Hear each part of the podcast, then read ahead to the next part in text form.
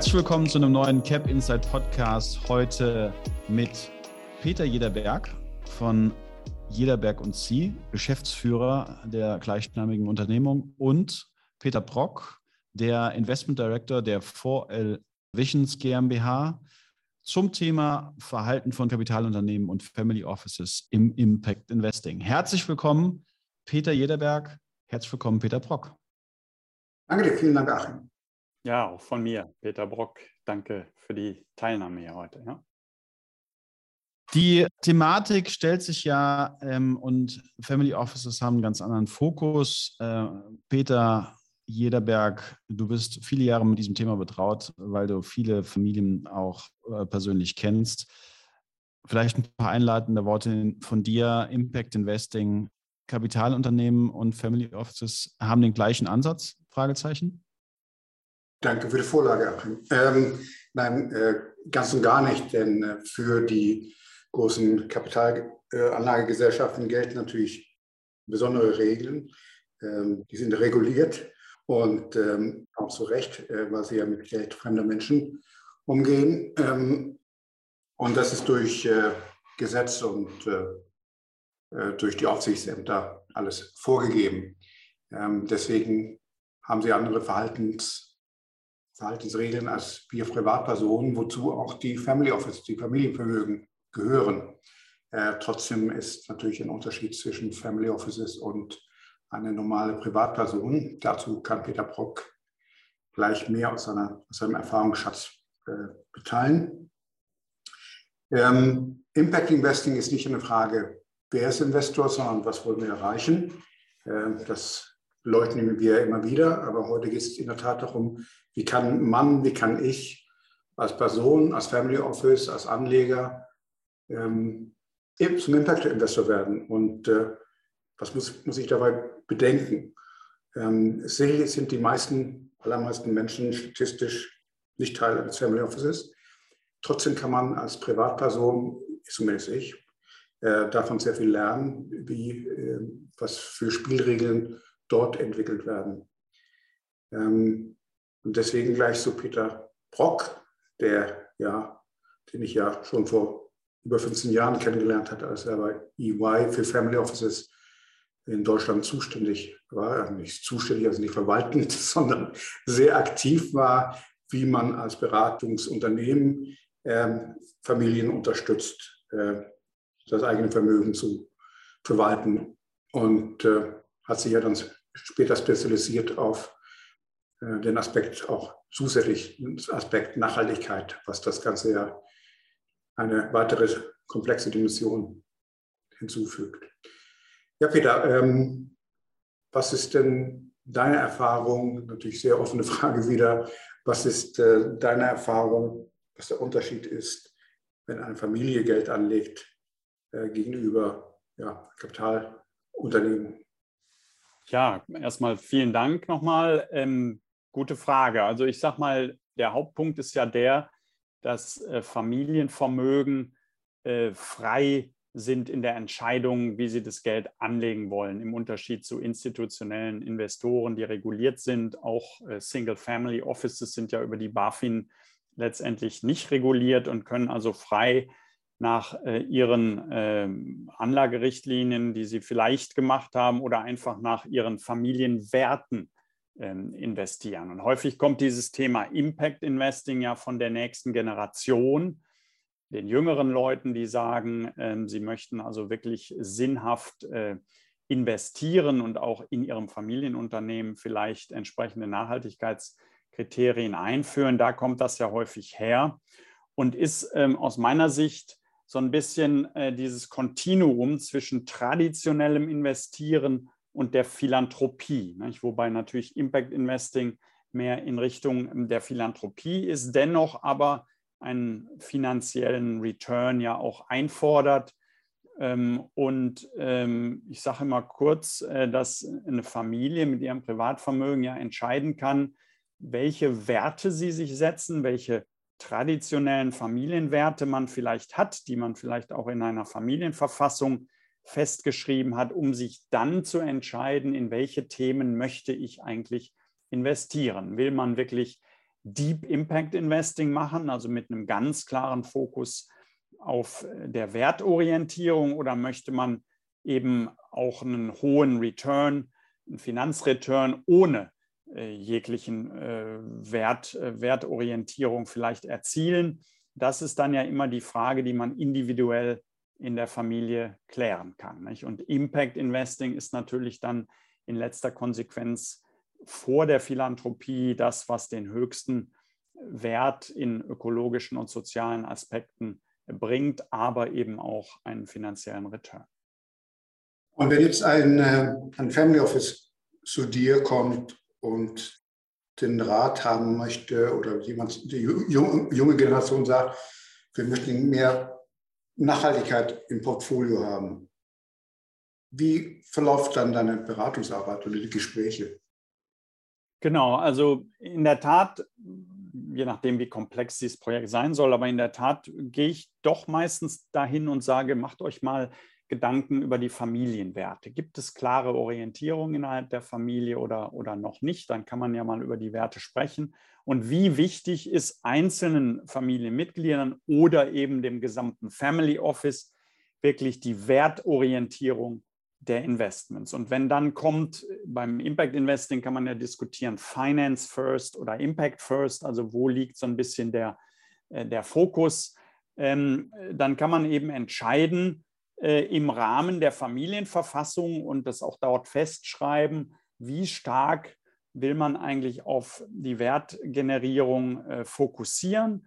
Und diese kann man dann auch festschreiben in der eigenen Anlagerichtlinie, dass man dann sagt, also wir wollen mindestens ESG-Kriterien anwenden, wir wollen mindestens bestimmte Negativkriterien festlegen oder sogar noch weitergehend, wir wollen mindestens den und den positiven Return, ich sage jetzt mal als Beispiel, in Afrika äh, erzielen. Nicht? Das heißt also, man kann dann die Anlagestrategie, die Investmentstrategie im Rahmen der Familienverfassung und auch der strategischen Assetallokation der Familie so festlegen, dass man sagt, wir wollen positiven Impact in der Breite erzielen oder möglicherweise sehr eng. Man pickt sich vielleicht ein, zwei, drei, vier SDGs, Sustainable Development Goals raus, die man sagt, okay, wir wollen auf jeden Fall äh, den Hunger in der Welt verringern oder wir wollen äh, Gutes tun in Sachen Education in bestimmten Ländern.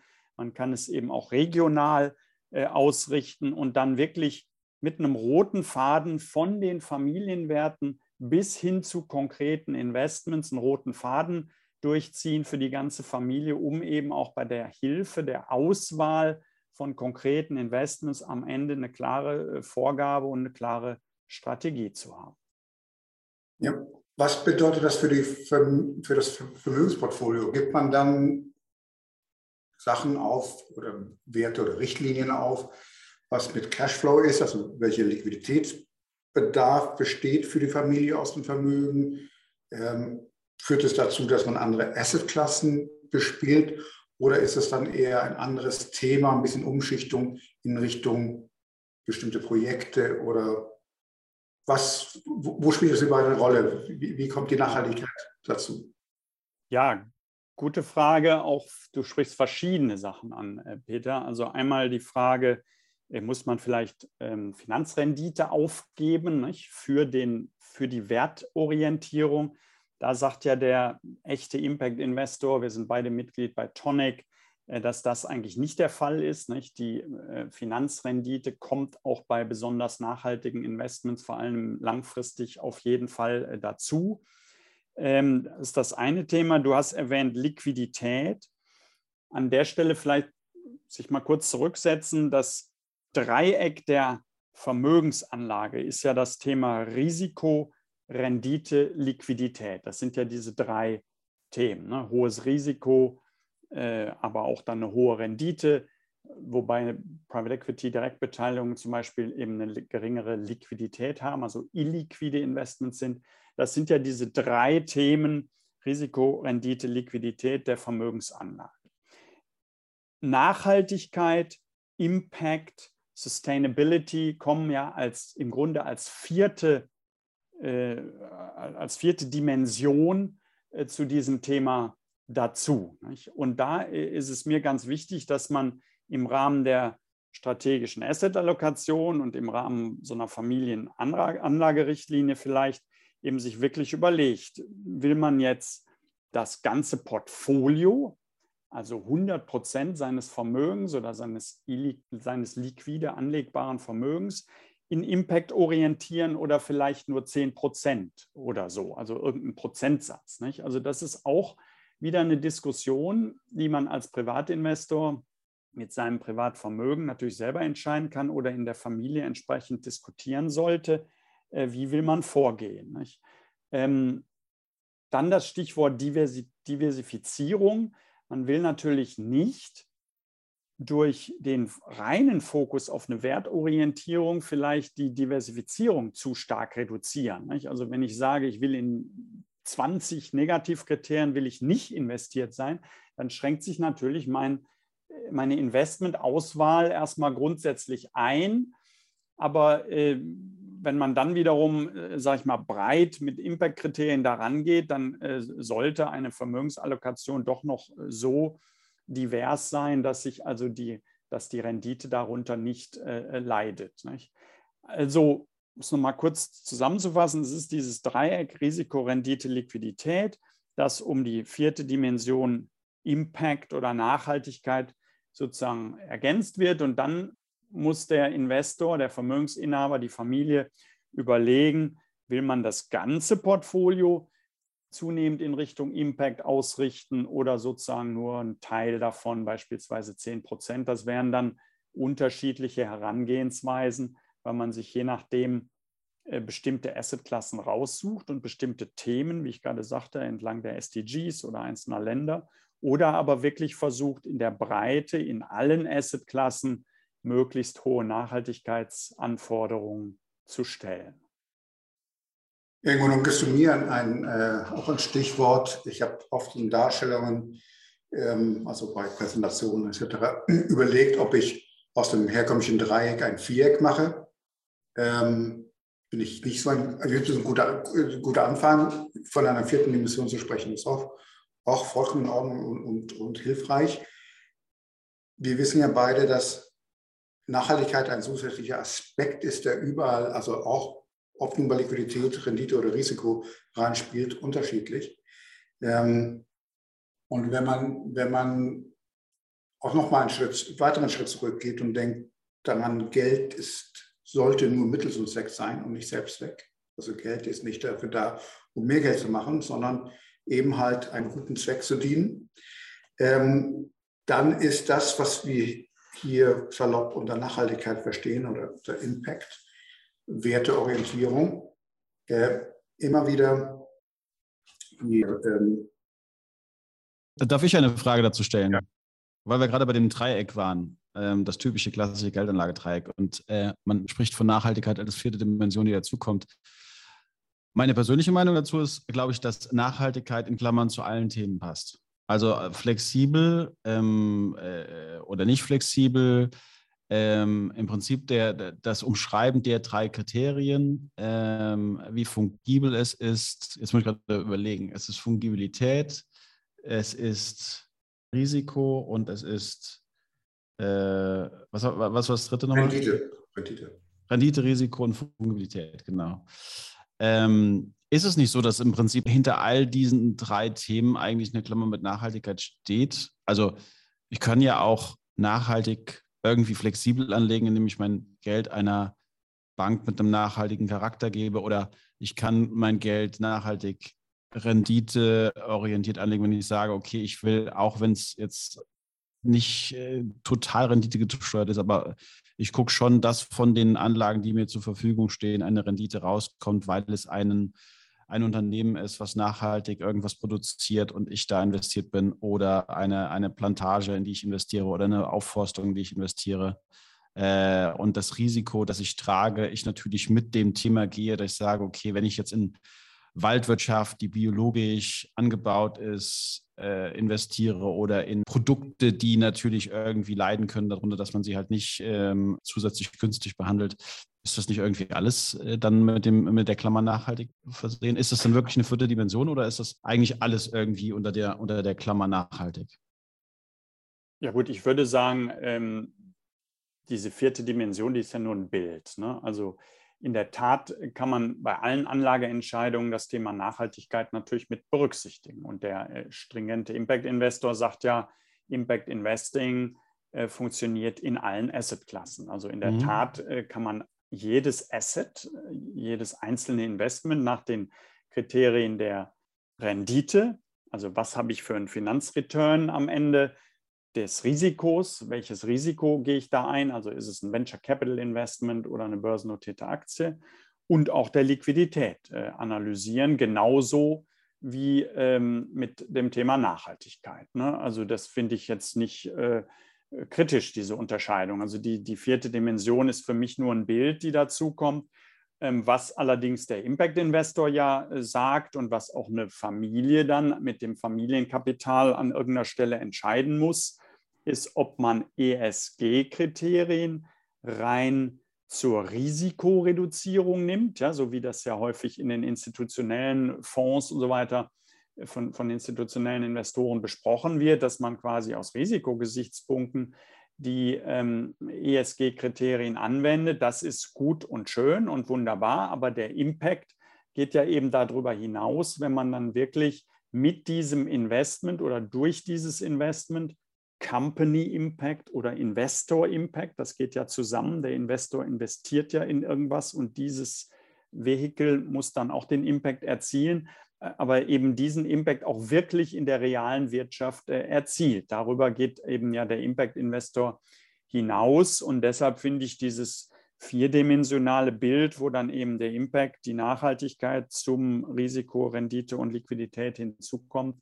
äh, eigentlich vollkommen in Ordnung und stimmig und ist in allen Assetklassen durchaus ein Denkmuster, äh, was eben funktioniert. Nur eben der Privatinvestor hat eben die Freiheit, sich ohne jegliche Regulatorik frei zu entscheiden, wo er seinen äh, Fokus setzt. Ne? Und das ist eben wertvoll und gibt ihm die Freiheit auch, ähm, sag ich mal, individuell risikoreiche Investments einzugehen, die möglicherweise einen sehr hohen Impact erzielen das ist ja tatsächlich eine der großen Vorteile meines Erachtens im, Family Office Bereich, dass wenn jemand in diese Richtung geht und sagt, ja, ich bin daran interessiert, etwas zu tun, das jetzt nicht sofort in der nächsten Bilanzkonferenz, äh, Jahreskonferenz dann ins EBITDA schlägt, dass es dann eine Auswirkung hat für alle Menschen. Ne? Das ist ja dann der philanthropische Gedanke, der dann dahinter steckt, der so ein bisschen die Menschenliebe äh, und die Weltliebe so in den Vordergrund stellt. Ne?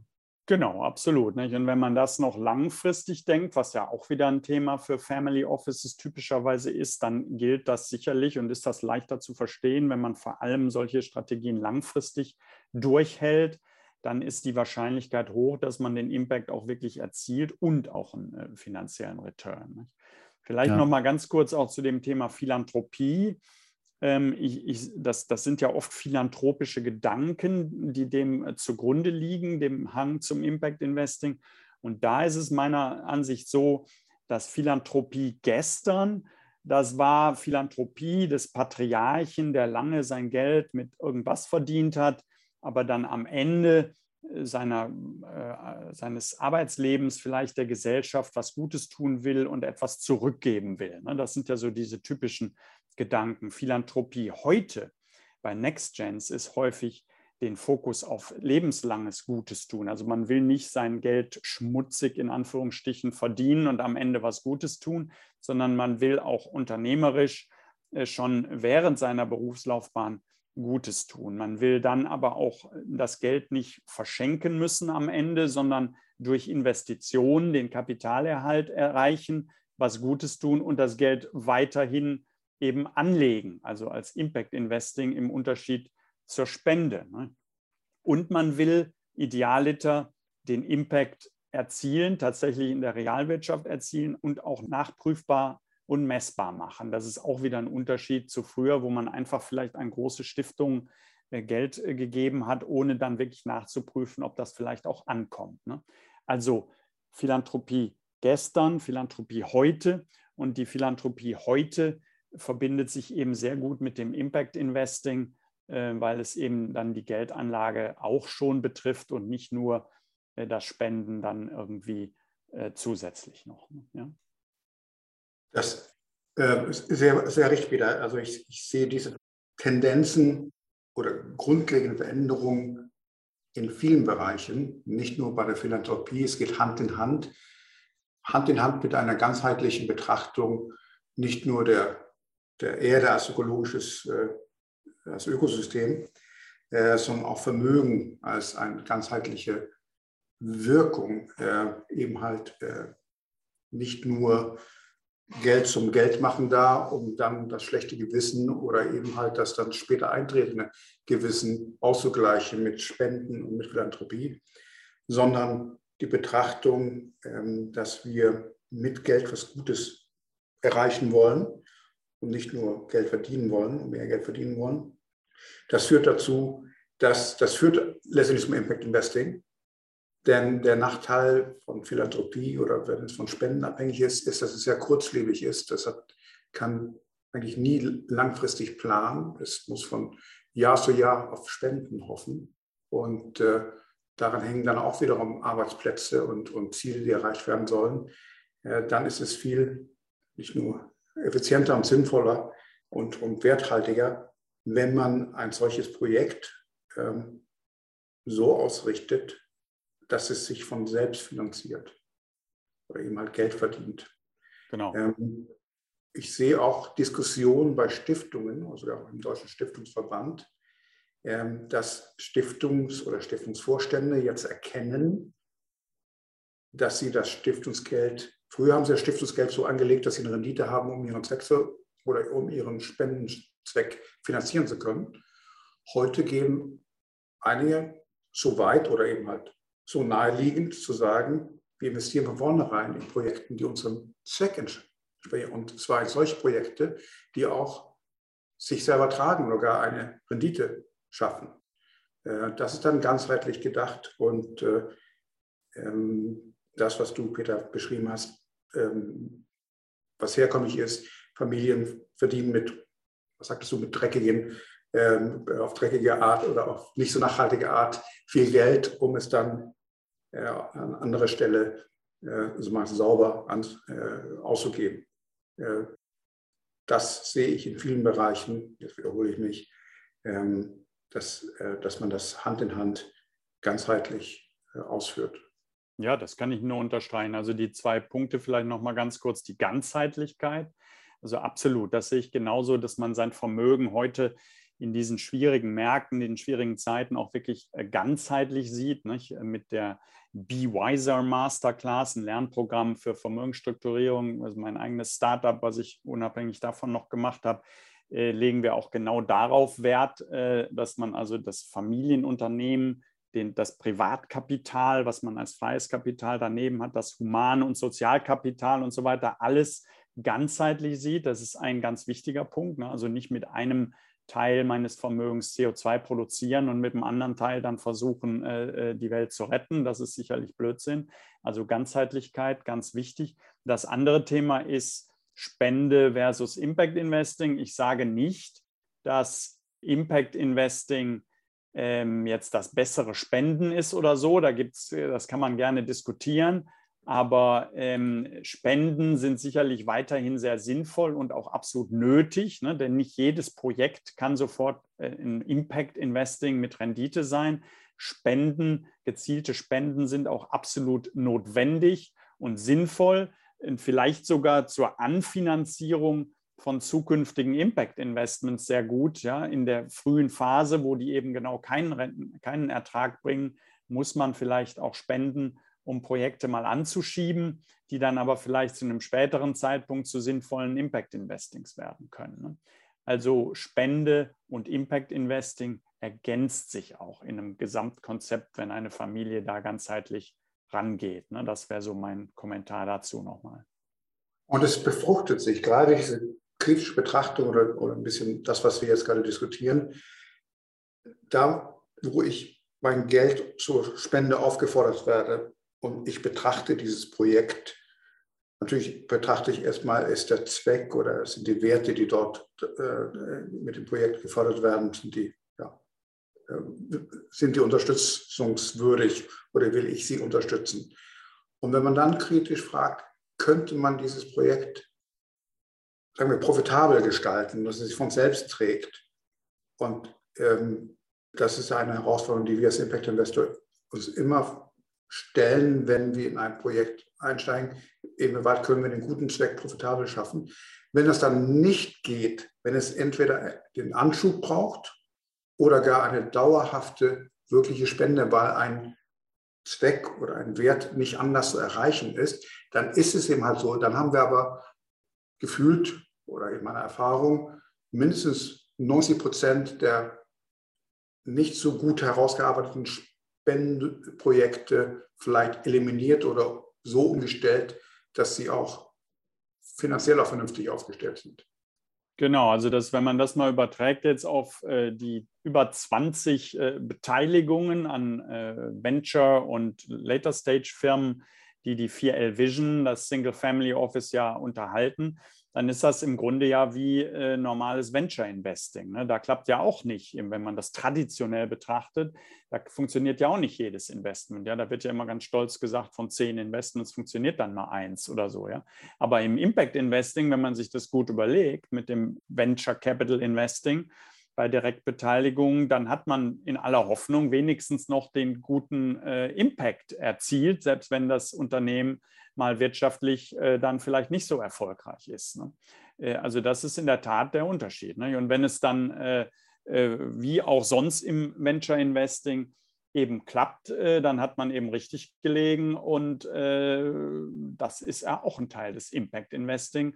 Ähm, im, Im Übrigen sage ich immer, viele Impact-Investoren die kommen ja so von der philanthropischen Gedanken, die wollen irgendwas Gutes tun, die sind aber gar keine erfahrenen Hardcore-Venture-Investoren beispielsweise. Und wenn man aber das zu Ende denkt, dass Impact Investing in allen Assetklassen funktionieren soll, dann muss man natürlich auch konventionelle ähm, Due Diligence oder Analysen von möglichen Investments zusätzlich noch äh, äh, dem, äh, dem, dem Investment halt zugutekommen lassen, damit eben das auch nachhaltig funktioniert. Nicht? Also es geht nur in Verbindung von ähm, dem, dem Gedanken, was Gutes zu tun und aber auch echtem Hardcore investieren und schwierigen Investmententscheidungen. Das ist äh, nur in der, in der äh, Verbindung miteinander äh, wirklich überlebensfähig, das Ganze.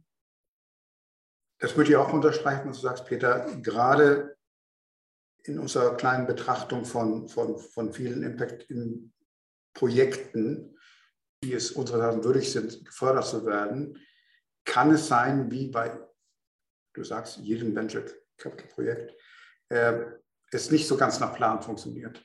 Und dann kommt es darauf an, dass meine Gesellschafter oder meine Mitstreiter, meine Impact-Investoren, die nicht einfach sagen wir, zahlenfokussierte äh, Wall Street Haie sind, sondern einfach die, das Projekt wird dann umso besser funktionieren, wenn diese äh, Financiers Patient Money haben, also mit, mit, mit geduldiges Kapital bringen und mehr den Fokus auf Erreichung des Ziels, der, der Werte, des Impacts, anstatt äh, quartalsgenaue Erreichung von irgendwelchen Planbudgets.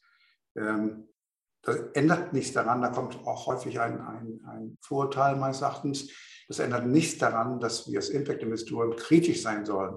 Wenn ein Projekt nicht funktioniert, dann funktioniert es nicht. Das muss, da muss man ehrlich zu allen, zu, zu sich selbst oder zu den Projektinhabern sein. Äh, beziehungsweise vorher geht es ja darum, äh, wie, wie, gehe ich konstruktiv damit um? Wie können wir die Situation verbessern, was müssen wir anders machen. Aber nicht einfach auf die Zahlen gucken und die Werte vergessen. Das genau, also die, die Investoren sollten idealerweise natürlich gleichgerichtet sein. Die Interessen sollten gleichgerichtet sein. Man sollte sich auch vorher schon, wenn man eben so ein Investment eingeht, mit dem Unternehmen, dem Sozialunternehmen oder in was immer man da investiert, auch vorher abgestimmt haben. Nicht? Welchen Impact will man eigentlich konkret erreichen durch das Unternehmen und durch das Investment? Wie will man den messen? Wie will man das äh, Ganze aufsetzen? Und dann idealerweise sollten natürlich die Interessen dieser Investoren äh, gleichgerichtet sein, damit nicht dann der eine oder die eine Gruppe aussteigt, weil sie keinen finanziellen Return erzielt und die andere gerne drinbleiben will und so.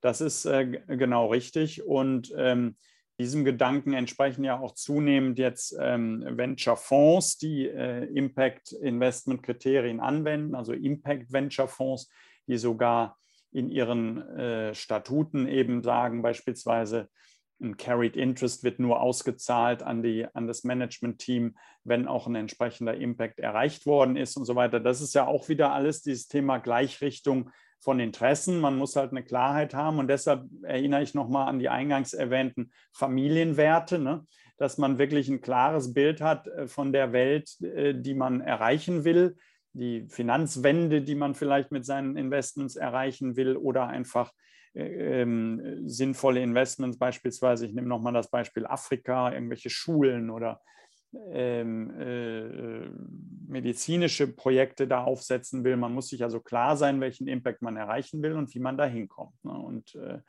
äh, da hilft die Gleichrichtung der Interessen und die Klarheit über die Ziele, äh, die man da äh, erreichen will. Ja. Wenn ich da anknüpfen darf, finde ich interessant, weil wir auch hier natürlich bei uns sehr viel über die Gleichrichtung von Interessen ge gesprochen haben. Ähm, wir haben es ein bisschen für uns weiter gedacht und wir meinen, dass es ein Weiterdenken ist ähm, im Rahmen, was wir Impact Guardianship nennen, also dass wir den Impact fördern äh, und, und, und, äh, und, bewahren äh, innerhalb eines Projekts. Äh, da geht es uns nicht nur um Interessensgleichrichtung, sondern auch Impact Alignment, dass man dieselben Impact wirklich definiert haben, aber es auch Value Alignment, dass man nicht unbedingt dieselben Werte hat, also sollte man schon nicht widersprechende Werte hat, sondern überhaupt, sagen wir ein bisschen sarkastisch gesagt, dass jeder überhaupt Werte hat äh, und nicht nur Geld im Sinne. Ähm, das ist schon viel wert, denn alle, die gesellschaftsrechtlich oder mit einer Unternehmung unterwegs waren, äh, wissen ganz genau, dass es irgendwann mal unter Gesellschaft dann zu unterschiedlichen Auffassungen kommt. Und wenn man dann nicht zusammenhält oder wenn einer ausschert, dann kann das auch das Ende oder zumindest zu unnötigen Schwierigkeiten für ein Projekt, für ein Unternehmen bedeuten.